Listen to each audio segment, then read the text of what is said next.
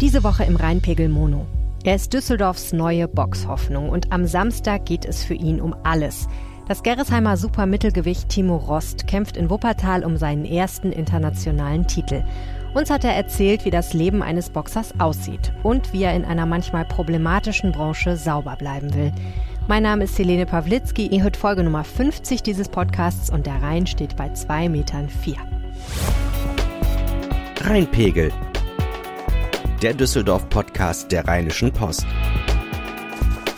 Was bewegt Düsseldorf? Wir sprechen drüber. Das hier ist der Rheinpegel direkt aus der Lokalredaktion Düsseldorf. Normalerweise sprechen wir eine halbe Stunde lang über die wichtigsten Lokalnachrichten der Woche. Diese Woche haben wir aber etwas Besonderes für euch. Ist ja auch schließlich unsere 50. Folge. Das muss auch ein bisschen gefeiert werden. Mein Kollege Bernd Jolitz aus der Sportredaktion und ich, wir waren in Gerresheim. Und zwar mitten im Herzen von Gerresheim. Kölner Tor, eine ruhige alte Straße, paar Geschäfte, ein paar Kneipen. Mittendrin die T-Bar, eine ziemlich urige Rockkneipe und sowas wie die zweite Heimat von Timo Rost. Timo ist 27 Jahre alt, Student und er ist Profiboxer. Außerdem war er ganz lange Kellner in der T-Bar und die Stammgäste dort sind seine größten Fans. Boxen ist wie ich finde, ein wahnsinnig faszinierender Sport. Es geht um Kraft, es geht aber auch um Geschwindigkeit, um Taktik, um Geschick. Boxen ist ein totaler Charaktersport. Ein guter Boxer muss einstecken können, Schmerz ertragen, wegstecken. Er muss schlau sein, gerissen, aber auch mutig. Also ich finde das unglaublich faszinierend, sich das anzugucken. Der Boxsport hat allerdings auch ein Imageproblem. Irgendwie zieht der unseriöse Gestalten magisch an. Falls ihr mal was über den legendären Boxpromoter Don King gelesen habt, dann wisst ihr vielleicht, was ich meine. Es gibt immer wieder Leute, die den Boxsport irgendwie so als Gelddruckmaschine benutzen. Das schadet in allererster Linie den Boxern und in zweiter Linie auch dem Publikum. Aktuell scheinen der Szene in Deutschland auch ein bisschen die Stars zu fehlen, um diesem Sport ein bisschen von seinem Glanz zurückzugeben, den er vielleicht mal hatte. Und Timo Rost will das ändern. Der sagt ganz klar, ich will mal Weltmeister werden und zwar ohne großen Boxstall im Rücken, sondern schön langsam, Schritt für Schritt, sozusagen in Handarbeit, mit einem ganz kleinen Team und ganz viel selber machen. Jetzt am ersten Samstag im Mai 2019 will er einen dieser Schritte gehen. Er boxt gegen Sadetin Keser aus Koblenz. Rost will den internationalen Titel der World Boxing Federation, der WBF, gewinnen. Damit würde er sozusagen in die zweite Liga der Boxwelt aufsteigen und dann könnte er vielleicht demnächst auch mal um einen Titel der großen Verbände boxen, also so richtig auf die internationale Bühne treten. Hier ist also unser Gespräch mit Timo Rost. Wenn euch gefällt, was ihr gleich hört, abonniert diesen Podcast bitte bei iTunes und hinterlasst uns eine Bewertung in eurer Podcast-App. Das hilft uns sehr. Und hier sind jetzt Bernd Jolitz und ich im Gespräch mit Timo Rost. Persönlichkeitsbild auf ein bisschen abzurunden. Ja, dann erzähl doch mal, wo sind wir hier eigentlich? Ja, in der Teambar Gerresheim. Gerresheim, meine Heimat. Also ich bin hier aufgewachsen in Gerresheim. Und äh, Tiber, ich habe hier acht Jahre lang gearbeitet, gekellnert am Wochenende und äh, wie schon gesagt, äh, mein Studium finanziert, äh, meine Miete bezahlt und alles. Also wenn es zwischendurch neben dem Leistungssport, neben den zweimal Trainings am Tag und Studium eben da mal ein bisschen knapp geworden ist mit dem Geld, habe ich schnell den Duffy angerufen und gefragt, kann ich denn nicht am Freitag noch einspringen und dann noch mal ein bisschen was dazu verdienen, damit ich eben doch den Kühlschrank ein bisschen voll habe, ne? weil die Ernährung natürlich auch eine Rolle spielt äh, im Sport. Ne? Und, Ach, stimmt, das ist ja nicht einfach hier, du kannst nicht zwischendurch nein, nein, mal nein, irgendwie 10 Kilo Rahmen essen leider oder nicht, leider Spaghetti nicht. ohne alles. Leider nicht. Ich muss dann auch, äh, ja, sag ich mal, Lebensmittel kaufen, die äh, ein bisschen teurer sind, äh, eben um meine Leistung im Ring oder im Training eben zu gewährleisten. Und äh, ja, das geht dann schon mal in die Tasche. Okay, darüber müssen wir auf jeden Fall gleich noch sprechen. Aber weil die Leute natürlich nicht sehen können, wie es hier aussieht, kannst du es ein bisschen beschreiben? ja, es ist sehr urig. War, war früher mal auch ein Irish Pub, richtig. Ähm, ja, für mich ist das so wie mein Wohnzimmer, sag ich mal, in Gersheim jetzt gerade hier. Ähm, was soll ich beschreiben? In der Mitte eine große Theke. Äh, von dort wird ausgeschenkt. Es gibt leckeres Schlösseralt. Es gibt Warsteiner Pilz. Es gibt auch Füchschen alt in Flaschen. Jawohl. Also ich bin auch ein äh, Alttrinker, sage ich mal, wenn ich denn mal trinken darf. Auf jeden Fall. Ähm, ja, wir haben Spielautomaten, wo man, wo man nach Feierabend vielleicht auch mal sein Kleingeld reinschmeißt. Maxim, maximal zwei Euro. es gibt oft Live-Musik hier. Ähm, stimmt, da hinten sehe ich Instrumente. Ja, genau, da oben auf dem, auf dem Podium, cool. sage ich mal. Äh, okay, Rock'n'Roll Living Room hier ist die ist schon vorgegeben, welche Musikrichtung. Ganz genau. Also es wird auf jeden Fall Richtung Rock gehen. so gut wie jeden Abend, am Wochenende auf jeden Fall. Und äh, ja, die lokalen Livebands spielen hier öfter mal. Ansonsten gibt es auch DJs, DJ Olaf und DJ Feldi und DJ Duffy natürlich auch. Ja, und äh, ja, es gibt noch eine Leinwand oben, die ausgefahren werden kann. Da werden dann auch mal Sportereignisse übertragen. Wann hast Dart, du angefangen hier zu arbeiten? Boah. Ich glaube, ich bin mit 19, mit 19 bin ich mal hier reingegangen. Ich habe vorher in der Pinte in der Altstadt gearbeitet für ein Dreivierteljahr oder ein Jahr ungefähr. Und äh, ja, mein Stiefvater, der Archie, der arbeitet hier schon seit, ich glaube, über 20 Jahren. Und äh, der hatte mir dann gesagt, dass der Duffy äh, eben noch jemanden sucht fürs Wochenende, der dann aushelfen kann. Und dann bin ich einfach mal hier rein. Ich habe zu der Zeit noch Plakate verteilt. Ich habe in ganz Gerresheim plakatiert. Plakate aufgehangen in den, in den Laden, in den Läden. Und äh, bin dann einfach mal hier reingegangen und habe den Duffy gefragt. Und der sagte sofort, ja super, klar, äh, probieren wir es mal aus. Und dann habe ich die Woche später, glaube ich, schon am Donnerstag dann zum ersten Mal hier Probe, Probe gearbeitet und mir hat super gefallen direkt. Ist äh, natürlich was ganz anderes als in der Altstadt zu kennen. ich sag mal, in der, in der Altstadt wirklich nur Tablett über Kopf und äh, irgendwie äh, durch die Mengen und ja. Äh, dann ist es hier auf jeden Fall entspannter und äh, aber auch von, von den Leuten her super. Also alle sehr entspannt und äh, es gibt natürlich dann auch Weingläser und Weizengläser, die kann ich in der Altstadt vielleicht noch nicht auf dem Tablett zu tragen. Aber äh, nee, es äh, war, schon, war schon sehr entspannt, hat mir direkt gefallen. Und zu der Zeit hast du auch schon geboxt natürlich, aber noch als Amateur. Ne? Noch als Amateur, aber äh, was das Trainingspensum angeht, war es nicht unbedingt weniger. Ähm, zweimal am Tag Training, morgens um meistens vor der Uni dann sogar noch, weil ich zu der Zeit noch studiert habe und äh, dann eben noch abends um sieben, also 19 Uhr, 20 Uhr sowas. Ja, da habe ich noch in Dortmund gewohnt auch. Mhm. Ab und, ja.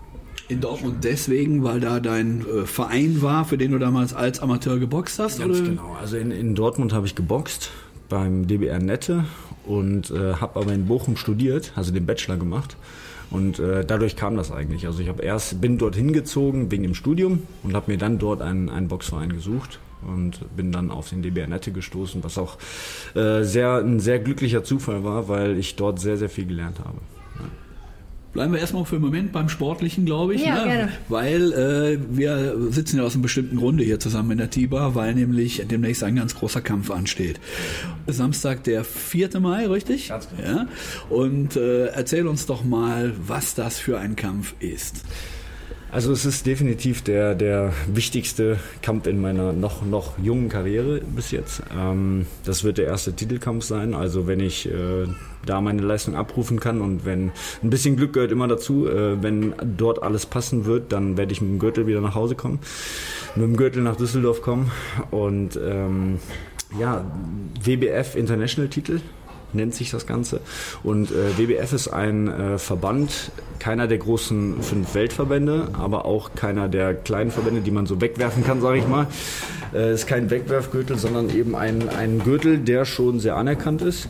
Ähm, und wenn man den eben schon, sage ich mal, nach meinen bis jetzt sieben Profikämpfen boxt, dann ist das schon ganz gut. Also äh, ist schon äh, motiviert und äh, ambitioniert, äh, jetzt so nach sieben äh, Profikämpfen, sag ich mal, um, um Gürtel schon zu boxen. Ne? Wieso darf man dann das? Also wie, wie hast du dich dafür qualifiziert? Ja, ich ähm, war in diesem Verband quasi Pflichtherausforderer für den aktuellen Titelträger. Und ähm, wir hatten dann eben, also nach, nach, so einem, nach so einer Nominierung für eine Pflichtherausforderung gibt es quasi einen Purse-Bid um den Titelkampf. Purse-Bid heißt eben, dass die beiden Parteien, also der, der Titelverteidiger und der Herausforderer, äh, darum bieten dürfen, wer den Titelkampf austrägt. Und äh, dieses Purse-Bid hat äh, unsere Seite gewonnen gehabt. Damit dürfen wir, oder beziehungsweise Werner Kreiskott, das der, ist der Veranstalter der Veranstaltung in Wuppertal jetzt am 4.5., der hat das Purse-Bid gewonnen.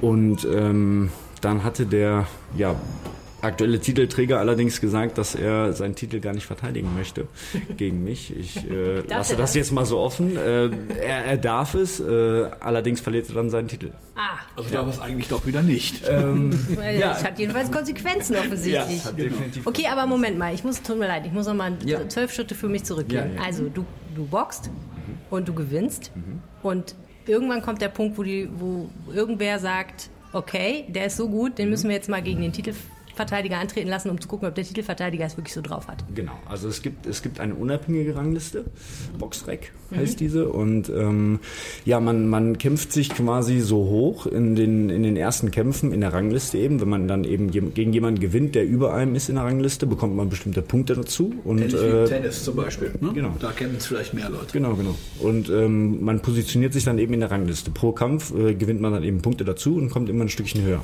Und äh, ja, mein, mein Team Team quasi äh, und ich, wir haben es immer abgelehnt, gegen Fallobstgegner zu boxen, äh, weil also Fallobst... Gegner die, Gegner, die in der zweiten Runde das Handtuch werfen und einfach nur antreten, um die Gage zu kassieren, sage ich mal so. Und äh, ja, das haben wir von Anfang an abgelehnt und ähm, wollten eben direkt Leute boxen, die auch boxen können und boxen wollen und gewinnen wollen vor allem. Und diese Leute bringen eben in der Rangliste dann auch mehr. Und äh, da wir eben von Anfang an diese Leute geboxt haben, sind wir in der Rangliste relativ schnell gestiegen und dann eben auch zum Pflichtherausforderer geworden. Ja, jetzt hat er also die Pflichtherausforderung abgelehnt, verliert seinen Titel. Du kämpfst aber trotzdem um den Titel. Wie, wie ist das jetzt zustande gekommen und gegen wen dann überhaupt? Da ich eben der Pflichtherausforderer war, ähm, habe ich das Recht, sage ich mal, um den Titel dann trotzdem zu boxen, gegen einen zweiten Pflichtherausforderer. Der oder, auch oder in der Herausforderer. relativ weit oben steht. Ganz genau. Das ist jetzt der Sadettin Keser. Ich hoffe, ich spreche es richtig aus. Ähm, der hat bis jetzt sieben Kämpfe bestritten, fünf Siege und zwei Niederlagen. Ist eigentlich auch noch äh, ja, relativ am Anfang, also noch im Aufbau. Und äh, ja, relativ ähnlich eigentlich so seine, seine Karriere zu meiner jetzt. Ich habe noch keine Niederlage, Gott sei Dank, noch keine. Nein, ich möchte natürlich auch keine dazu haben. Und äh, ja, so sieht's aus. Also wir beide Vielleicht, ja, und dann äh, erklär doch vielleicht mal den Laien, und das durften im Boxsport ja doch noch die meisten Leute sein, wie man dann diesen Titel einordnen kann. Ich glaube, jeder kennt noch aus den Zeiten von Henry Maske zum Beispiel einen Weltmeistertitel eines bestimmten Verbandes. Jeder kann sich vorstellen, was ein deutscher Meister ist. Wie kannst du deinen Titel, wenn du ihn dann bekommst, oder sagen wir mal den Titel, über den in Wuppertal, um, in Wuppertal ge geboxt wird, wie kann man den dann einordnen? In so einer äh, Wertigkeit. Also es ist ja ein internationaler Titel, es ist ein internationaler Verband. Ähm, das heißt, äh, in diesem Verband gibt es drei internationale Titel. Das ist jetzt der kleinste von denen. Danach kommt noch der äh, Intercontinental-Titel und dann der Weltmeistertitel. Ähm, der Titel an sich ist aber äh, für mich, sage ich mal, gut, um mich in den Verbänden, in den Ranglisten der anderen Verbände noch gut zu platzieren und da eben noch weiter hochzukommen. Alleine natürlich erstmal in der unabhängigen Rangliste, bei Boxrec eben hochzukommen und eben dann bei den Verbänden. Ähm, was mein Team jetzt so geplant hat, ich werde auch nicht immer ganz eingebunden, vor allem jetzt, weil der Kampf noch ansteht. Ähm, ist aber erstmal dann eben den Titel äh, nochmal zu verteidigen. Vielleicht zwei, dreimal ungefähr und dann eben nach einem nächsthöheren Titel dann zu greifen. Und äh, die Kämpfe muss ich natürlich dann erstmal noch gewinnen, um mich dann eben wieder als Pflichtherausforderer für einen höheren Titel, sage ich mal, zu positionieren. Das finde ich mega interessant, was du gerade gesagt hast, dass du gar nicht so genau weißt, wie es weitergeht, weil das andere Leute ähm, erstmal sich angucken, ja. um dich auch zu entlasten. So verstehe okay. ich das. Ähm, das heißt, da steckt auch jede Menge Strategie dahinter im Boxsport, ne? Definitiv, definitiv. Aber was auch notwendig ist eigentlich.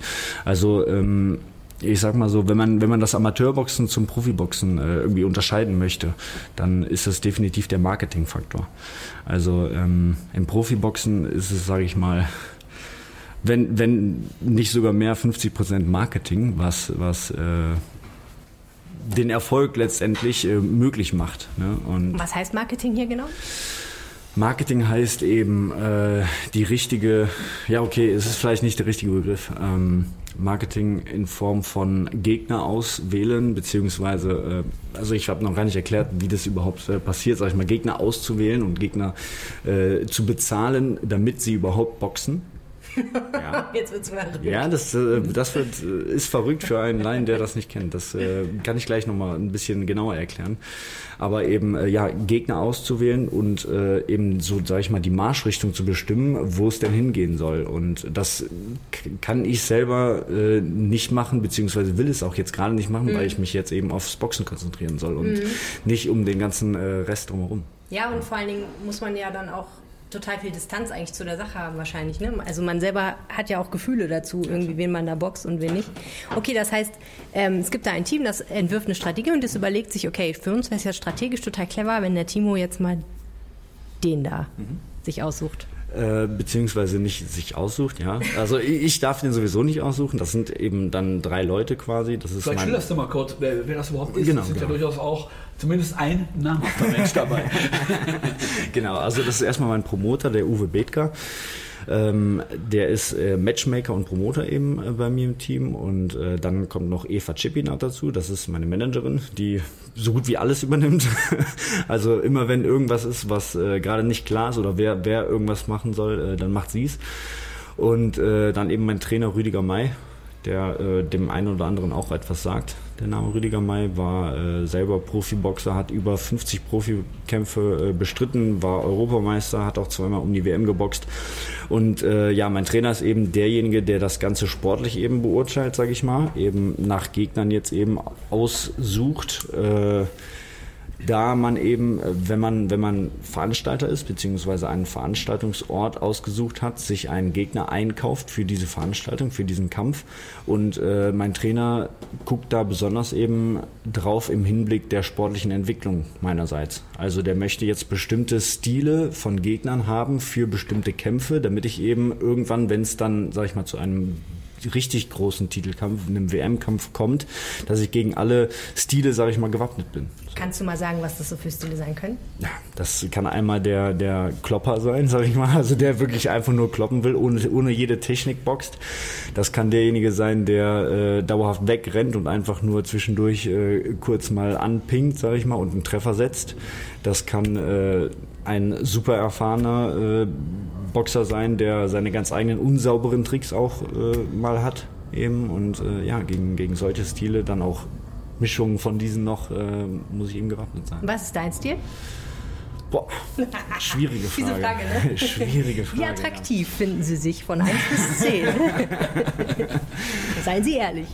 Nee, aber also wie würdest du, was strebst du denn an, sagen wir es mal so? Ja, ähm, also da ich ja eine relativ lange Amateurkarriere habe, von über 10 Jahren und dort auch äh, knapp 80 Kämpfe bestritten habe, äh, behaupte ich mal, dass ich eine Technik habe, die, äh, die also es, es geht in meinem Boxstil schon eher um die Technik, sage ich mal, als ums Kloppen. Manchmal kommt der Kopf eben dazwischen, sage ich mal. Dann äh, will man auch mal äh, ja richtig reinhauen und verliert dann eventuell ab und zu mal die Linie. Ich was, sag was, der Kopf. Mh, ja, boah. Das ist eine schwierige Frage, ob das wieder der es Kopf sagt. Wer, dass du das so spontan sagst. Normalerweise würde man ja sagen, oh, dann habe ich, hab ich meinen Kopf ausgeschaltet und einfach ja, losgelassen. Der Bauch oder das mm. Herz oder was weiß ich. Ja, ich würde Aber das ist der Kopf, der sagt, jetzt hau ich mal richtig Kopf, drauf. Weil der, der sagt dann nämlich, ach komm, scheiß drauf, was der Trainer gesagt hat. Mach jetzt einfach mal und, und hau dem richtig einen rein, so ungefähr. Nein, aber der Trainer ist dann natürlich wieder dafür da, um mich da wieder rauszuholen ne? und um mich dann wieder in die Linie zu führen, sage ich mal. Und äh, also das tut er auch, das kann ich jetzt mal eine eigene Erfahrung ja, beisteuern. Ich habe ja einige Kämpfe vom Timo schon für die Rheinische Post äh, beurteilt und hinterher natürlich auch mal mit dem Trainer gesprochen. Und da kann ich mich an einige Kämpfe erinnern er hatte gewonnen, das Publikum tobte und so weiter und äh, er jubelte, ich zum Trainer hin, Trainer so eine Flappe und sagte, das ist doch Mist, so Marsch, war das nicht gedacht. Marschroute wieder verlassen, der sollte doch technisch weiter boxen, lässt er sich auf die Prügelei ein. Ja, aber ich glaube, mit äh, langfristig, mittelfristig gesehen hilft das schon auch weiter, wenn auf er diesen Blick behält. Ne? Auf jeden Fall. Muss er. Ja. Und der holt mich halt eben immer wieder zurück, sag ich mal. Das ist aber auch schwierig, ne, wenn man damit auch erfolgreich ist, die Marschroute zu verlassen, gelegentlich. Das, also, ne, dann ist ja kurzfristig erstmal eine gute Sache. Naja, man weiß ja nicht, ob man eventuell noch erfolgreicher wäre, wenn man eben die Marschroute behält. Das ist dann wieder Spekulation. Ja. Also es geht nicht nur um Gewinnen und Verlieren, es geht auch um, was ich lerne ich Definitiv. und äh, wie hoch gewinne ich vielleicht auch. Ich weiß nicht, wenn ja, erstmal wie hoch gewinne ich, wie, zu welchem Zeitpunkt gewinne ich. Also es gibt ja auch vorzeitige Siege. Ähm, und dann eben, was wollte ich jetzt sagen? Ähm, ja, dass man eben einen attraktiven Kampfstil, sag ich mal, auch liefert, weil wenn ich jetzt, sag ich mal, boxe und äh, eben nur wegrenne, meine Punkte mache, irgendwie kurz mal antippe und die Runde so, so gewinne, äh, habe ich damit immer noch, kein, noch keinen guten Kampf, sag ich mal, oder keinen attraktiven Boxstil und, und kann die Zuschauer irgendwie erreichen und irgendwie begeistern. Ne? Also das ist eben das Wichtige, einen wirklich guten Kampf zu liefern und äh, das Publikum da wirklich reinzuziehen. Ne? Mhm ist das vielleicht, du hast das Publikum gerade erwähnt, vielleicht auch mit das Besondere jetzt an der, einem Boxer Timo Rost, weil wir sind ja hier in der T-Bar nicht nur, weil du hier mal gekellnert hast, ja. sondern es ist ja auch deine Fanbase, kann ja. man sagen. Ja. Bei den Kämpfen, äh, letztens gab es einen in Belgien, da war auch wieder eine Busladung voll Fans mitgefahren. Ähm, ist dieser besondere Rückhalt, diese, äh, ist das das Besondere? Weil man, ich glaube, sonst ist auch manchmal nicht so viel los in Boxheim, aber wenn du boxst, ist immer was los. Man muss vielleicht sagen, warum die Fans jetzt alle so leise sind. Äh, die hören natürlich zu, während wir podcasten. Äh, dazu kommt auch, es ist 13.30 Uhr an einem schönen Wochentag. Es sind nicht so viele Fans hier, aber die sind geistig die anwesend. normalerweise erst um 17 Genau, also ja, du bist der Showboxer auch. Also definitiv. Ähm, schon bei den Amateurkämpfen, wenn ich, wenn ich hier in Düsseldorf geboxt habe, dann sind immer mindestens 50 Leute, sage ich mal, aus Gerresheim hier so äh, dazugekommen. Und äh, ja, irgendwie ist das Ganze jetzt sehr viel größer geworden. Also bei meinem Profidebüt, was ja auch in Wuppertal war, da waren dann auf einmal 300 Leute aus Düsseldorf dabei. Und äh, ja, das war schon, sag ich mal, eine Stimmung. Die sind dann auch nicht unbedingt leise. Und das äh, ist dann nochmal, ich nehme es natürlich nur unbewusst wahr, sag ich mal, weil ich im Fokus bin, im Tunnel bin. Aber das äh, motiviert mich schon sehr. Ja. Musst du Autogramme geben? Ja. Kommt vor. Das kommt vor, ja. Selfies auch gerne. Habe ich schon. Ja, sehr gerne Selfies. Manchmal muss ich ein bisschen warten mit dem Interview nach dem Kampf, weil so viele Selfies das ja, mal einstellen. Nee, wir haben dann Fans auch immer für die, für die Leute, sag ich mal, die aus Düsseldorf kommen und äh, ja, alle eigentlich, die kommen, es kommen nicht nur Leute aus Düsseldorf, sondern aus ganz NRW. Und äh, da haben wir dann sogar Klatschpappen eben dabei. Gibt's glaube ich, auch nur einmal im Boxsport bis jetzt. Habe ich zumindest sonst noch nicht gesehen. Und äh, ja, die machen auch äh, ziemlich Krach und äh, das sorgt dann eben für eine noch bessere Stimmung bei den Kämpfen. Das heißt, ihr denkt diesen Effekt immer mit. Diesen Effekt, ähm, ist es ein attraktiver Kampf? Ähm, was ist eine gute Show? Und was ist auch unterhaltsam für ja, die Leute wahrscheinlich? Ne? Ja, natürlich. Und alleine, alleine, dass eben so viele Leute schon hinkommen und so viel Krach machen, zieht wieder noch mehr Leute hin. Also jemand, der jetzt zum ersten Mal zum Beispiel am 4.5. dabei ist und dann eben diese Stimmung mitbekommt, der, der, der wird definitiv auch noch mal äh, ein zweites Mal, sage ich mal, zum Kampf kommen, weil es eben so mitreißend ist, ja. Ich glaube, dass das aber auch eine ganz wichtige Sache fürs Boxen allgemein ist, wenn wir das mal kurz einschieben an dieser Stelle. Denn ich habe gerade mal so Henry Maske erwähnt. Danach gab es nochmal drei, vier, die äh, deutschlandweit populär waren, über Deutschland hinaus mit Fernsehübertragungen und so weiter. Aber wenn wir ganz ehrlich sind, ist das Profiboxen in Deutschland ein ziemliches Loch gefallen, weil es gibt kaum noch jemanden, der die Leute begeistert, der als Typ die Leute begeistert. Jetzt kommt einer, der noch relativ frisch in der Szene ist und erst sieben Profikämpfe gemacht hat, der aber immerhin, äh, wenn es auch die Masterprüfung jetzt schon eine Weile auf sich warten lässt, ein Masterstudent ist, äh, seinen Bachelor bereits abgelegt hat, der äh, sein Häuschen schon gebaut hat und der heiraten wird. Ja, der, der demnächst heiraten wird, genau. Ja. Ähm, das ist so ein Muster, was nicht typisch fürs Boxen ist und was allein schon deshalb wieder Leute begeistert. Ist das eine Chance für dich, in eine Marktlücke reinzuspringen? Das, das kann, kann sein, aber ich muss zugeben, ich hoffe, man glaubt es mir, dass ich das nicht so geplant habe. also ich möchte nicht dieser besondere Boxer sein, beziehungsweise diese Marktlücke eben eben decken, willentlich, sage ich mal, sondern mache das einfach, weil ich es so machen möchte. Und ja, das eben nicht aus marketingtechnischer Sicht, sage ich mal so. Nimmst du dich denn als anders wahr unter den Boxern? Nein. Also, boah, auch wieder eine schwierige Frage. Ich ja, Boxer, Boxer, wie, was ist ein Boxer? Wie nennt man Boxer? Also wenn man das jetzt so verallgemeinert, sage ich mal, dann äh, wird ja dieses Klischee von, von einem tätowierten Typen mit äh ja, ja, gut, ich, ja gut, okay, das ist jetzt ich, äh, bisschen tätowiert bist du auch. Kannst, kann ich ja mal sehen. Ich sehe Boxhandschuhe. Ich ja. sehe einen Adler mit Boxhandschuhen. Ja, genau. Okay, Den das ist, ja. Äh, ich, ich schon ein ziemliches Boxer-Tattoo. Und darf ich mal fragen, das ist aber jetzt nicht hier. Hirsche. Okay. Ja. Ist aber nicht Jägermeister. Ich bin sehr mit dem Wald verbunden. Okay. Nein, der Wald ist so mein Kraftort, ja, sag ich mal so. Das so ist äh, schon, schon, sehr. ja, klar, auf jeden Fall. Äh, ja, super schwierige Frage. Hängen Boxer mit Boxern ab? Nein. Nee, ne? Also äh, bestimmt gibt es Boxer, die mit Boxern abhängen, aber ähm, du nicht. ich eher eher nicht. Also mit meinen Teamkollegen schon. Also wir haben bei uns im Boxstall eben, äh, sag ich mal, fünf andere Profiboxer noch und äh, wir machen ab und zu auch mal was äh, neben dem Training. Aber äh, eher nicht, würde ich sagen. Also so meine, meine alten Freunde, sag ich mal, aus der Schulzeit noch, äh, mit denen bin ich noch sehr intensiv im Kontakt, ja. Mhm. Nee, wir wollten jetzt auch gerade nicht das alte Boxer-Klischee bedienen, ja. das möchte ich auch mal ganz klar sagen. Also äh, natürlich gibt es da jede Menge Leute, die äh, bürgerlich, sagen wir mal, gesettelt sind. Nur, es geht ja um die öffentliche Wahrnehmung. Und die ist seit Jahren fürs Boxen eher negativ gewesen. Und das meinte ich mit der Marktlücke, mhm. in die du vielleicht reinspringen könntest. Vorausgesetzt übrigens sportlich deine Leistung. Das liegt aber auch nicht nur, glaube ich, äh, also wenn ich jetzt von mir ausgehe, ne, an, an den Boxern oder den Typen von Boxern, die es gibt, oder ob es jetzt große Boxer gerade gibt oder nicht, oder ob wir gerade irgendwie eine Flaute haben, weiß ich gar nicht. Aber ähm, sondern es liegt ja auch viel daran, wie mit dem Boxsport umgegangen wird. Also ich mag Boxen total gerne. Die Art, wie Boxen aber zum Beispiel auf dem Fernsehen übertragen wird, finde ich fürchterlich, weil es einfach, du kannst es dir nicht angucken. Du guckst dir irgendwie 30 Sekunden Sport angeführt und dann kannst du fünf Minuten lang Werbeblock dir angucken.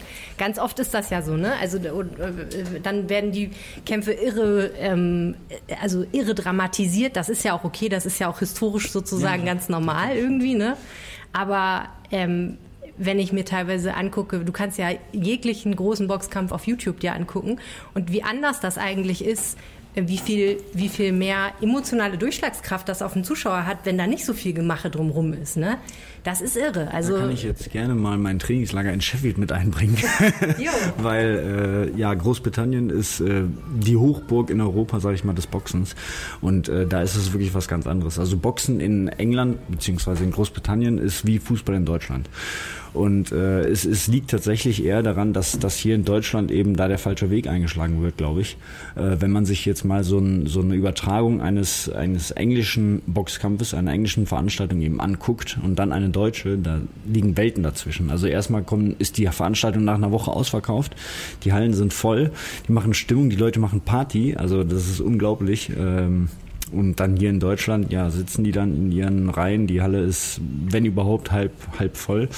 Und es ist einfach keine Stimmung da. Ja. Mhm.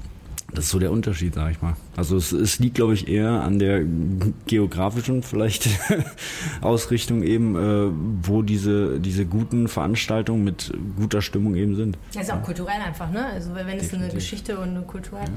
Das andere, was ja dem Boxsport auch vorgeworfen wird, ist, ähm, dass da sich einfach auch sehr viele Gestalten rumtreiben, die äh, es nicht so gut meinen, oft mhm. mit ihren Boxern mhm. und die teilweise dann die auch einfach ein bisschen abziehen, so Definitiv. historisch. Ähm, wie schwierig ist das denn als Boxer, ein Team zu finden, dem man vertrauen kann? Nicht leicht auf jeden Fall. Ähm, ich hatte damals, als ich eben auf dem Sprung war zum Profi, sage ich mal, die Chance bei einem größeren äh, Promoter, größeren Boxstall eben anzufangen. Ähm, habe mich aber dann eben aus diesen Gründen, weil ich eben da diese, ja, diese, diese Vertrauensbasis eben nicht hatte, äh, dagegen entschieden und habe dann eben den schwierigeren Weg, den eigentlich schwierigeren Weg äh, gewählt und mir mein eigenes Team zusammengestellt, was aus mehreren Gründen eben schwieriger ist, äh, vor allem finanziellen Gründen. Im Boxstall ist es so, dass man eben bezahlt wird, äh, dass man seine Gegner nicht selbst bezahlen muss, damit sie kämpfen, äh, seinen eigenen, ja, sein, sein monatliches Gehalt bekommt und sich eben quasi um nichts anderes kümmern muss als ums Training. Also so ein bisschen wie Plattenvertrag bei einem großen Deal, Label oder irgendwie Independent. Genau, genau. Und äh, ja, ich mache es eben so, dass ich mein eigenes Team ausgewählt habe. Ich habe äh, angefangen mit äh, 100 Bewerbungen, 100 äh, Flyern, sage ich mal, äh, so ja Image-Flyern von mir selbst und habe irgendwie geworben um Sponsoren. Habe damals 500 Euro im Monat verdient. Ähm, dann irgendwann den ersten Sponsor gehabt. Dann kam der erste Profikampf und danach lief es dann auch besser und äh, ja, also es ist sehr viel Arbeit, äh, habe mich aber trotzdem, wie ich finde, und ja, für den besseren Weg eben entschieden, weil ich eben mit Leuten zusammenarbeite, denen ich wirklich vertraue. Das ist aber wirtschaftlich immer noch keine einfache Geschichte. Du hast ja gerade in einem Nebensatz mal gesagt, wenn du einen Gegner verpflichten musst, musst du den bezahlen. Es kommt nicht irgendein Veranstalter daher, zumindest noch nicht, und besorgt ja, sondern du musst ihn selber bezahlen. Wie, wie stemmst du das überhaupt? Wo, wo wie, wie holst du das Geld rein? Oh, warte mal, bevor du das beantwortest, wie funktioniert das? Das musst du erst tatsächlich nochmal erklären. Warum musst du den bezahlen? Okay, also ähm, wenn man mit dem Profiboxen anfängt, irgendwann ist man natürlich ganz unten in der Rangliste. Und äh, um eben in der Rangliste hochzukommen, muss man eben Boxer boxen, die vor einem sind in der Rangliste. Und äh, diese muss man eben dafür bezahlen, damit man deren Punkte, deren Ranglistenpunkte eben bekommen kann, damit sie überhaupt gegen einen boxen. Also warum sollten sie sich herablassen und sich den Schmerz antun? Ganz genau, äh, weil ich eben selber keine Punkte habe und sie im Prinzip nur Punkte verlieren können äh, oder gewinnen, eben, ja. wenn sie gewinnen, dann gewinnen sie den Kampf, aber keine Punkte, so ungefähr. Und äh, deswegen muss ich mich dann eben quasi immer hochboxen, äh, Gegner boxen, die eben mehr Punkte haben als ich und äh, dann eben selber, um, um dann eben selber in der Rangliste zu steigen. Was fließt da so für Geld? Soll ich jetzt Zahlen nennen? Ja, eine Hausnummer. Also ich sag mal, wenn man jetzt einen Busfahrer aus äh, Bosnien verpflichtet, der in den Ring äh, steigen soll, dann zahlt man ungefähr 600 Euro. Okay. Plus dann aufwärts halt. Ja. Okay. Ja. Gut, und wie stemmst du das genau? Genau. Äh, ja, ich habe hab angefangen mit, mit einem, einem lokalen Sponsor, das war Mentor aus Erkrad. Ja, den Namen darfst du ruhig erwähnen. Also es ist ein, ein Förderer ja praktisch. Also da wollen wir jetzt nicht päpstlicher als der Papst sein. okay. äh, ja, Mentor aus Erkrad mit 500 Euro im Monat habe ich da eben angefangen und dann eben noch ab und zu, wenn es denn, äh, wenn Not am Mann war, sage ich mal, hier in der Tiber gearbeitet. Und äh, nach dem ersten Profikampf kamen dann auch lokale weitere Sponsoren noch dazu. Darf ich die nennen? Ich weiß nicht. Ich das ist äh, eben beispielsweise Schierle, Schierle Stahlbau mhm. und äh, Telefonbau Schneider sollte man auch kennen. Äh, beide äh, mit äh, beide gegründet in Düsseldorf äh, waren, glaube ich, auch mal Nachbarn, der Herr Erwin Schierle und der Herr Heinz Schneider. Und äh, ja, die schaffen jetzt quasi die, die Basis für die finanziellen Mittel. Ja. Beide, wenn ich das noch ergänzen darf, ja auch Förderer des Amateursports in allen möglichen Bereichen, Fußball. Äh, Erwin Schierle hat damals den Handball in Düsseldorf am Leben gehalten. Also alles Leute, die ein Riesenherz für den Sport haben und ein Glücksfall für dich sind. Auf jeden Fall, auf jeden Fall. Da habe ich, hab ich super Glück gehabt, dass ich da äh, an diese Leute, äh, sage ich mal, gekommen bin, die äh, wirklich super zuverlässig und loyal auch jetzt zu mir stehen äh, seit einiger, einiger Zeit, wenn man das denn so nennen kann. Ähm, und wir eben äh, ja, die Basis schaffen für, für meine Karriere überhaupt. Also ohne diese wäre es gar nicht möglich. Aber die 500 Euro waren die dann für deinen Lebensunterhalt oder waren die dann für deinen Boxen? Für alles. Krass eigentlich, ne?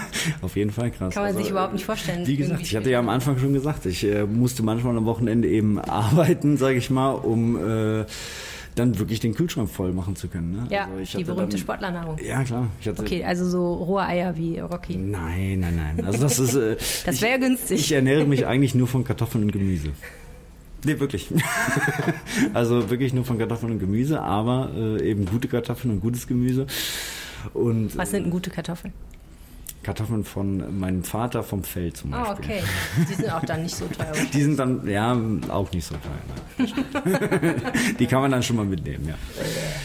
Okay, also ich, bin deswegen überrascht, weil ich immer dachte, ähm, Sportler essen alle nur Hühnchenbrust und Lachsfilet. Ich esse kein Fleisch. Ah, okay. Ähm, also was ich sagen will, ist Proteine und so.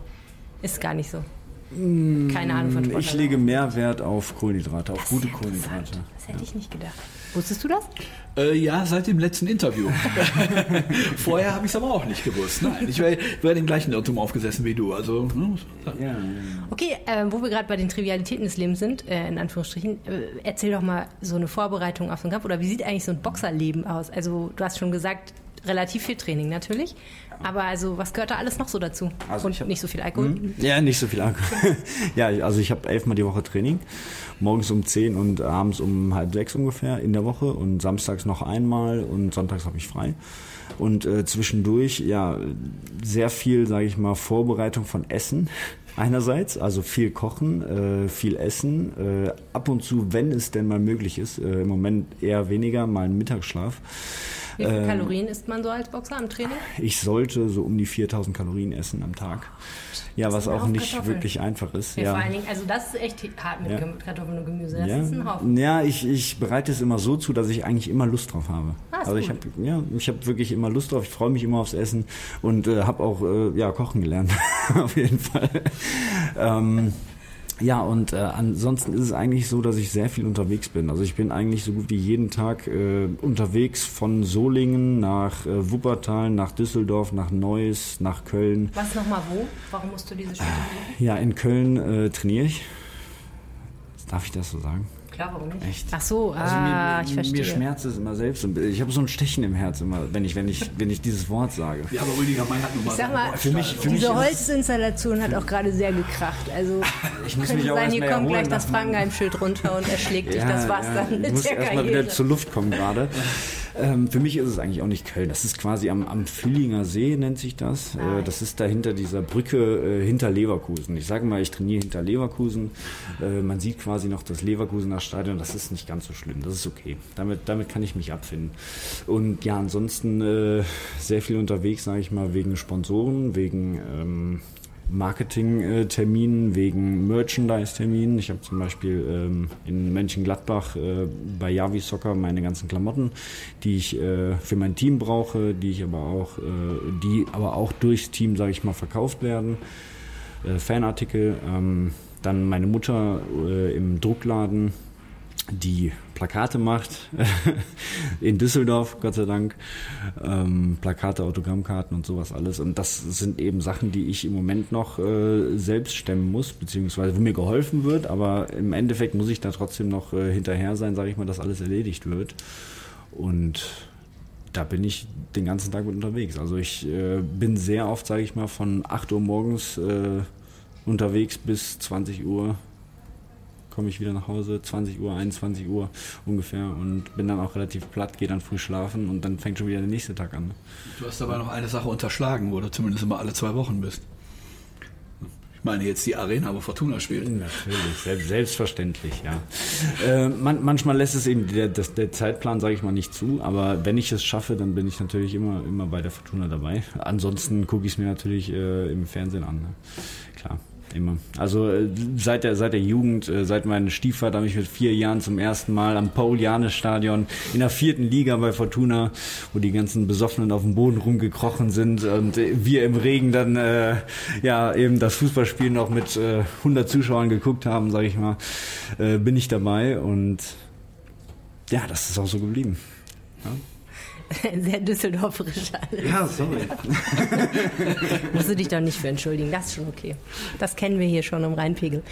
Ja, und äh, komischerweise hast du noch keinen Profikampf in Düsseldorf bestritten. Das muss ich ja dann unbedingt. Ach, Moment. Doch. Jetzt habe ich die Klassikremise vergessen. Alles klar. Aber eher nicht gerade der typische. Wie kann man denn die Klassik-Remise Es passiert mir aber ständig, dass ich die Klassik-Remise vergesse. Also Bernd macht Ja, keine aber es ist ja auch nicht gerade der klassische Boxschauplatz. Das ist übrigens auch nochmal ganz interessant. Wie kommt man da als Boxer rein? Erzähl doch kurz einmal die Basisdaten, gegen wen hast du geboxt? Wann war das? Nimm mich mit. Also es war im Oktober letzten Jahres und äh, ja, wie gesagt, mein erster äh, Kampf zu Hause in Düsseldorf und äh, das war Ganze. eine schlechte Stimmung. Nee, die Stimmung war nicht schlecht, das kann man so sagen. Also die Halle war auch ausverkauft, es passten leider nur 800 Leute rein. Offiziell, sagen wir mal. Offiziell, offiziell sagen wir mal. Äh, ja, war eventuell ein kleines bisschen voller, wenn das Ordnungsamt vorbeigekommen wäre, dann wäre es eventuell gar nicht zum Kampf gekommen. Aber es kam zum Kampf und äh, das Ganze kam zustande durch den Herrn Helmut Vorhold, der äh, eben ja, Boxfan ist, aus Erkrath kommt ähm, und den Amateurboxsport sehr fördert. Und äh, dort war eben dann eine Veranstaltung der Amateure und Boxprofis, die dann aufgezogen wurde, auf der ich dann eben den Hauptkampf gemacht habe als Düsseldorfer Boxer. Und äh, ja, es war, glaube ich, sehr gelungen, wenn ich das so sagen kann, Bernd. Auf jeden Fall. Also es war sehr, sehr stimmungsvoll. Äh, wenn ich mich recht entsinne, hatte dein Gegner äh, etwas gegen das Urteil, aber ich glaube, er war der Einzige in der Halle, ne? mit, mit seinen Fans vielleicht. Ja, das kann gut sein. Also wir hatten äh, damit auch schon gerechnet, sage ich mal, weil er sich immer gerne beschwert, äh, wenn er wenn er denn mal einen Kampf verliert. Er hatte, glaube ich, äh, 15 Siege, vier Niederlagen, äh, drei Niederlagen und und vier Unentschieden gehabt und äh, ja, die Kämpfe, auf denen er verloren hat, äh, bei denen ist auch das Urteil nicht mehr als Video verfügbar, sage ich mal, weil, weil er äh, ja, sich äh, immer sehr lautstark beschwert, deswegen. Und äh, ja, was ich davon halte, muss ja, ist ja jetzt auch. Äh, Boxen ist eine totale Charakterfrage eigentlich, ne? ja, auf jeden Fall, definitiv. 100 Prozent. Und was muss der, der ideale Boxer für einen Charakter haben? Ich weiß nicht, ob das Bild von einem idealen Boxer gibt. Klar gibt's das. Das ist doch Man ganz muss es ja nicht subjektiv. erfüllen, aber naja, also Gibt ja schon so ein paar Maßstäbe, ne, die naja, man anlegt. Naja, also was glaube ich sehr wichtig ist, äh, die Grundlage ist eben die Sportlichkeit. Und äh, man sollte eben seinen, seinen Gegner im Ring respektieren. Und äh, wenn man denn verloren hat, beispielsweise jetzt, äh, um nochmal darauf zurückzukommen, dann eben auch äh, zum Sieg Glück beglückwünschen und äh, dem den Sieg gönnen und äh, eben einsehen, dass man eventuell nicht seine beste Leistung abgerufen hat an diesem Tag. Ne? Mhm. Ja. ja. Eigentlich eine Sache, die du in der Profikarriere jetzt zumindest noch nicht musstest. Mit einem zweifelhaften Unentschieden aus Sicht, äh, also du hättest eigentlich gewinnen müssen, sagen alle Beobachter, und ansonsten eben sechs Siege.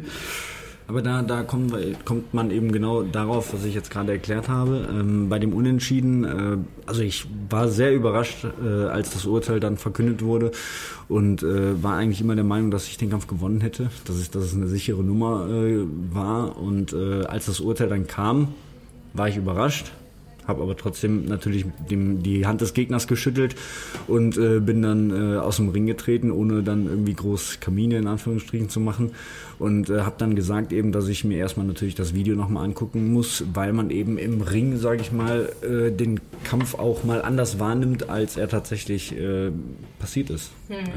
Wie wichtig ist das, einstecken zu können? Inwiefern Schläge einstecken mhm. zu können? Also es ist schon wichtig, Schläge einstecken zu können und dabei nicht runterzugehen, also auf den, auf den Boden zu fallen, sag ich mal so. ähm, es ist schon relativ wichtig. Also wenn man, sage ich mal, ein Glaskin hat, in, wie man es wie man's so nennt eigentlich. Ähm, heißt, dann, dass man schnell verletzt wird? Ja, das, das heißt, dass man schnell ähm, runtergeht, dass man schnell angezählt wird. Dann ist es natürlich äh, sehr suboptimal, da man eben die Runden dann auch mal mit zwei Punkten äh, verliert. Sagt ihr das was? Mit zwei Punkten verlieren? also, also eine Runde wird normalerweise, wenn man die gewinnt, dann 10 zu 9 für jemanden gewertet. Aha. Wenn man aber in dieser Runde eben jemanden zu Boden schlägt, dann wird die Runde 10 zu 8 gewertet. Ah, okay. Also verliert also noch einen Punkt extra. Fast so, als hätte man zwei Runden auf einmal verloren, könnte man so sagen. Ah, verstehe. Genau. Ähm, als du angefangen hast mit Boxen, wie alt warst du da? Ich war elf. Ja, hier in Gersheim. Und wie war das? Ähm, wie schnell lernt man vielleicht auch, ähm, dass man, also ich, ich meine, es liegt vielleicht auch daran, dass ich eine Frau bin und man als Mädchen sich nie prügelt und deswegen irgendwie man erstmal denkt, wie kommt man denn überhaupt erstmal klar damit, dass einem jemand auf die Fresse hauen will? Kommt man damit schnell klar als Kerl? Schwierig. Oder wie, wie bist du damit klargekommen? Ich weiß nicht. Hattest also, du Angst? Also, wie gesagt, mit, mit elf habe ich angefangen. Ich habe mit 16 erst meinen ersten Kampf gemacht. Ähm, hier äh, bei TuS Gerresheim eben, in Gerresheim. Und ähm, ich glaube, es ist eine Gewöhnungssache. Ähm, irgendwann kommt es ja im Sparring, im, im Trainingswettkampf eben dazu, dass man dann zum ersten Mal einen auf die Mütze bekommt. Und natürlich ist es dann beim ersten Mal hart und äh, wenn man dann noch jünger ist, sage ich mal, vergießt man vielleicht noch eine Träne oder sowas. Aber wichtig ist es dann eben, äh, dann wieder hochzukommen und weiterzumachen. Ne? Und äh, ja, ich glaube, es ist eine Gewöhnungssache. Ich glaube, wenn man im Training dann irgendwann oft genug eine gegen den Kopf bekommen hat, dass man es dann irgendwann auch nicht mehr merkt. Und im Ring ist es dann natürlich so, dass natürlich auch das Adrenalin eine große Rolle spielt. Also wenn der Adrenalinspiegel hoch ist, dass äh, ich, ich merke es nicht äh, schmerzspezifisch oder so, wenn ich im Ring getroffen werde.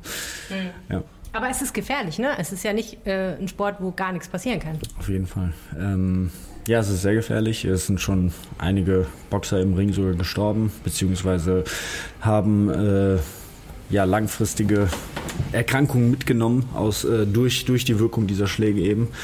Ein Beispiel davon ist äh, ein ehemaliger Trainingskollege von mir, Eduard Gutknecht. Ich habe äh, mit dem zusammen in Berlin trainiert und äh, die Woche vor seinem ja, was war das? Äh, ich glaube, ja, das war so der letzte Kampf, äh, durch den er nochmal an die Weltspitze zurückkommen konnte gegen George Rose, äh, der auch Weltmeister war, nochmal geboxt hat. Und der hat eben bei diesem Kampf über zwölf Runden so viele Schläge einkassiert, dass es danach dem Kampf zu Gehirnblutungen kam. Und ja, Eduard ist heute noch nicht ja wieder selbstständig lebensfähig und äh, ist auf Hilfe angewiesen und ja, hat drei Kinder, eine Familie und das ist natürlich dann ein Schicksal, was, was einen sehr, sehr trifft. Aber trotzdem ist es so, dass ich als Boxer sowas eigentlich ausblenden muss, beziehungsweise nicht in meine Entscheidung mit einbinden kann, irgendwie weiter zu boxen oder nicht. Also es darf für mich kein Kriterium sein eigentlich. Mhm Das heißt, du hast auch keine Angst oder keine Momente, wo du über sowas nachdenkst und Angst aufkommen könnte? Und deine Verlobte? Boah, gute Frage. Ich glaube, ich glaube, ich glaube äh, schon. Also wenn ich, wenn ich ihr solche Geschichten denn erzähle, ich erzähle es ihr meistens nicht. Äh, wenn sie es dann mal selber mitbekommt, dann äh, hat sie da schon Angst, beziehungsweise äh, ja, dann verzieht sie schon mal das Gesicht äh, und äh, vor allem eigentlich meine Mutter und meine Oma, die, die auch zu den Kämpfen kommen und äh, ja, wenn die solche Geschichten hören, dann kriege ich immer zu hören, was ich da überhaupt mache und dass ich mal aufhören soll. Kannst du dir mal ein anderes Hobby einen suchen, anderen ey? Job suchen. Warum hast du nichts gelernt? Und nein, ich habe ja, ich hab ja studiert. Aber warum hast du nicht deinen Beruf äh, bezüglich des Studiums eben dann äh, ange angenommen beziehungsweise Ja. weitergeführt eben? Ja. Hat dein äh, Studium was zu tun mit Boxen? Das Studium selbst nicht, nein. Ich habe äh, den Bachelor gemacht in Sportwissenschaft, was mir aber durchaus fürs Boxen auch was gebracht hat. Sag ich mal, was mein eigenes Training angeht, was äh, die Ernährung angeht, eben um so ein Grundwissen zu haben, was ich, äh, wie ich mich ernähren muss, wie ich trainieren muss, äh, was natürlich auch der Trainer macht. Aber es ist natürlich immer gut, wenn man weiß, warum denn Sachen so gemacht werden sollten, wie es, wie sie gemacht werden. Ja. Und das Masterstudium ging doch dann sogar in Richtung auch Ernährung zusätzlich. ne? Das Masterstudium ging in Richtung äh, Sportmedizin. Und ja, ich äh, hatte es äh, fast fertig, äh, muss eben noch die Masterarbeit schreiben. Bin leider exmatrikuliert worden, weil ich den Beitrag nicht überwiesen habe. Oh nein. Und jetzt? Ja, jetzt äh, muss ich es, wenn ich äh, denn jetzt nach dem Kampf eben die Hochzeit und den Umzug und den Hausbau abgeschlossen habe, dann irgendwann, wenn nicht dann wieder der nächste Kampf ansteht, äh, ja mal angehen. Okay, ja, das ist natürlich immer was, was man noch vor der Brust hat. Äh, Du gehst dann zur Bergischen Universität Wuppertal, sagst dem Rektor, hören Sie mal, das und das war los und so weiter und können wir nicht nochmal. Also ich glaube, ich werde erst vorher vor dem Kampf nochmal dahin gehen und denen einen Karten schenken, damit ich auch ein, eine gute Basis für die Verhandlungen eben habe. Ich finde das sehr gut, dass du deinen Verstech Bestechungsversuch hier audio dokumentierst.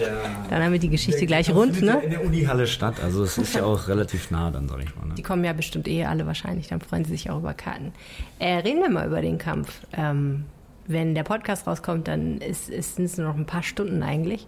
Ähm, wie verbringst du die letzten 24 Stunden vorher? Die letzten 24 Stunden vorher, also erstmal ist es ja am Freitag Mittag ist noch die Waage in Wuppertal. Ähm, bei den Profis wird ja einen Tag vorher gewogen eben.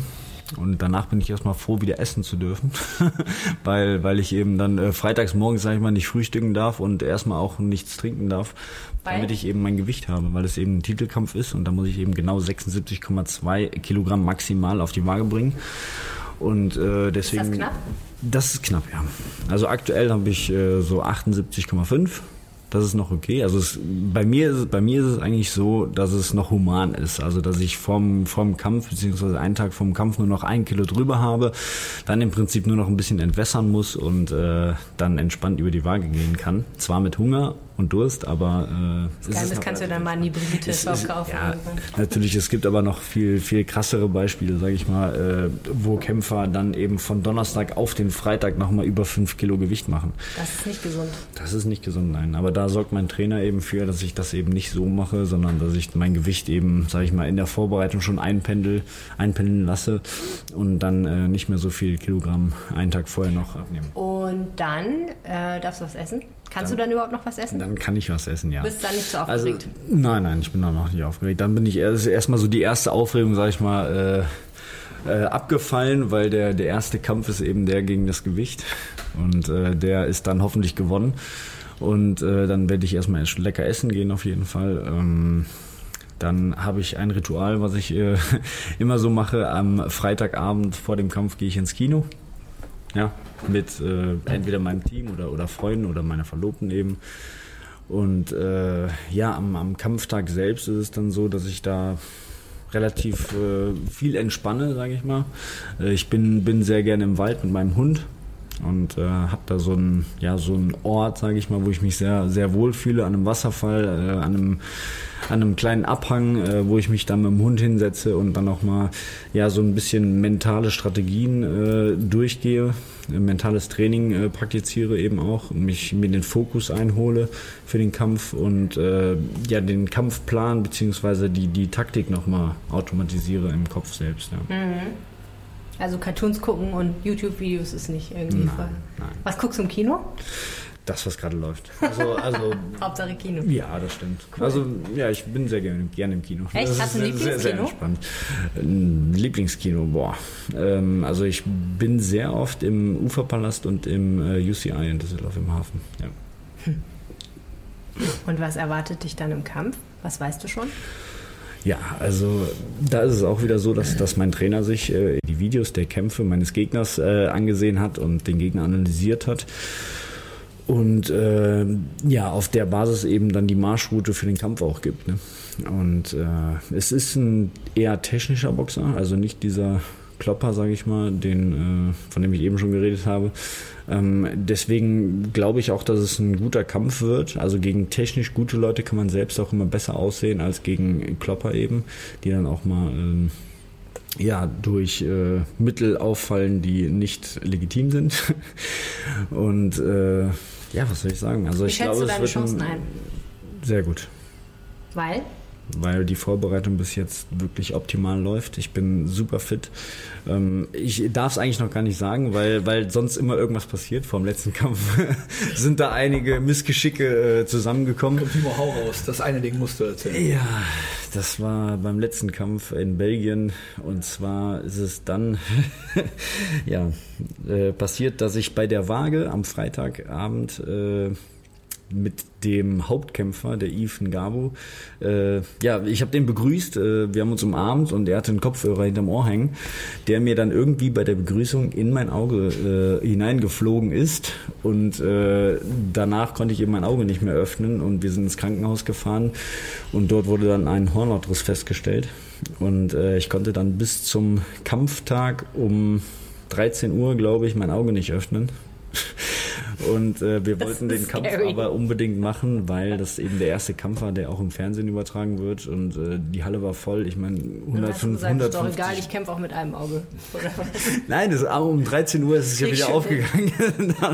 Wir hatten dann eben vom, vom Krankenhaus noch Betäubungstropfen fürs Auge Okay. bekommen.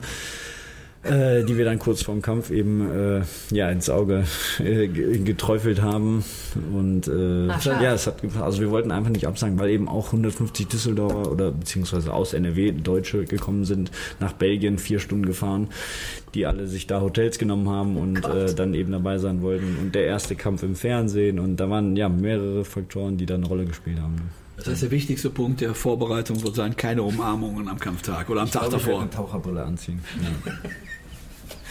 Oder man sagt dem Kerl einfach, er soll vorher seine Kopfhörer abmachen. Ist ja Mir so ist sowas auch noch nie vorher passiert keine Ahnung wie das passiert ist wirklich Wahrscheinlich passiert sich auch nicht nochmal so. Aber wahrscheinlich passiert, ich meine, irgendwas passiert ja immer. Manchmal ja auch Nein, gute es Sachen. passiert nicht. Manchmal passieren ja auch gute Sachen.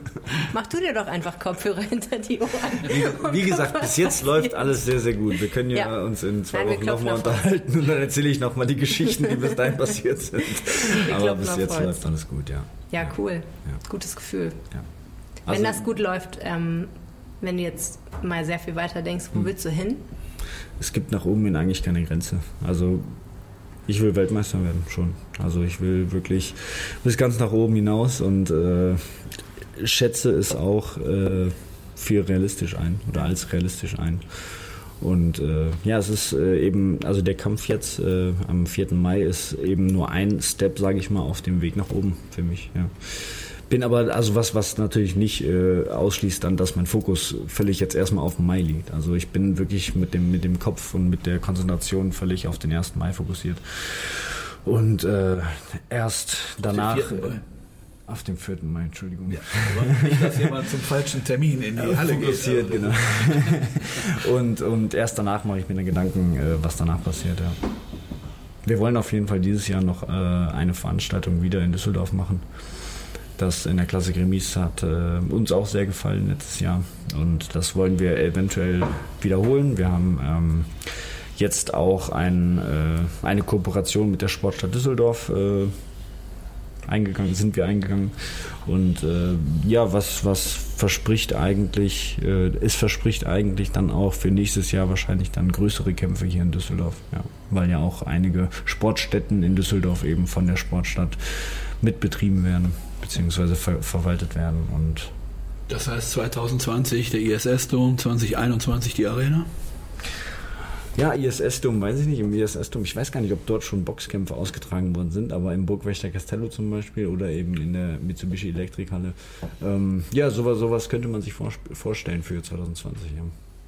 Wenn denn alles weiter so nach Plan läuft, wie es läuft, ja. Cool. Bleibst du in Düsseldorf? Wie meinst du das?